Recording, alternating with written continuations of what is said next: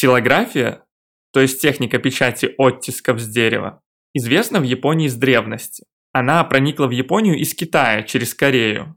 Ксилография использовалась для печати буддийских текстов еще в 8 веке.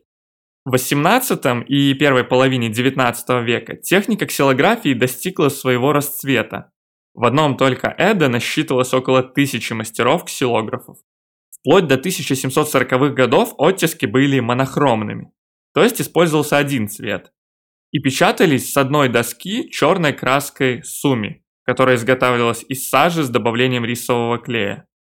Эти первые гравюры носили название Сумидзури-э. Затем их стали раскрашивать от руки суриком или краской тан, составленной из серой и ртути.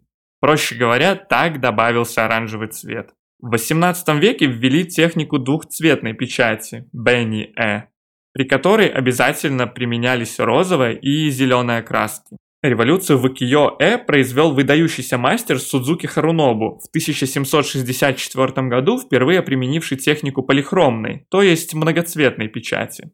Процесс создания ксилографии в Японии был разделен на три стадии, за каждую из которых отвечал свой мастер. Художник, резчик по дереву и печатник.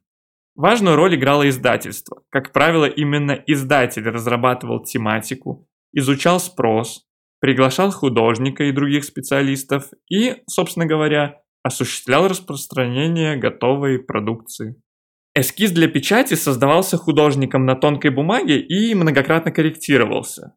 Затем проходил утверждение у издателя, а затем, внимание, у цензора. Поэтому на всех листах у Кио-э можно видеть личные печати всех, кто принимал участие в создании гравюры.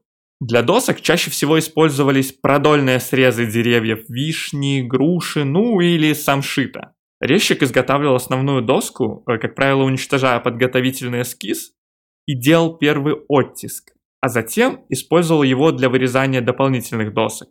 Для каждого цвета и тона, который вы видите на готовой ксилографии, вырезалась отдельная доска.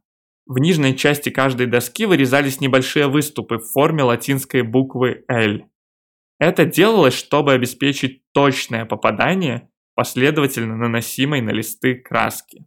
Кстати, среди граверов-резчиков существовала узкая специализация. Например, кассира Бори – это мастера высшего разряда, которые выполняли изображения лиц и причесок. Добори вырезали менее сложные линии тела и костюмов, а ханчия были просто подмастерьями. От гравера набор досок переходил к печатнику, который последовательно наносил краски и делал оттиски на бумагу при помощи специального овального плоского диска барен. Традиционно печатали до 200 оттисков с каждой композиции, и в зависимости от последующих продаж тираж гравюры мог допечатываться.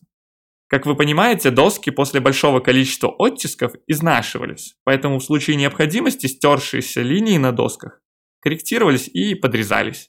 Ну что, надеюсь, немного разобрались с ксилографией.